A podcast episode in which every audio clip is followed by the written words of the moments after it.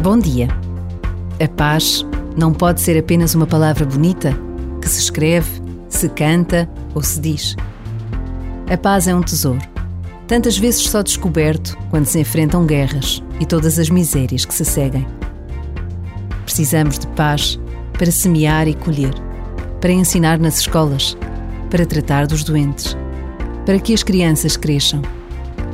A paz é urgente, porque uma vida perdida nunca se recupera, nunca se repete. Por vezes, basta a pausa de um minuto para nos recordarmos de que cada vida é única. Pedir a Deus que nos ajude a sermos homens e mulheres de paz, capazes de construir onde tudo se desmorona, é o melhor princípio para transformar o mundo.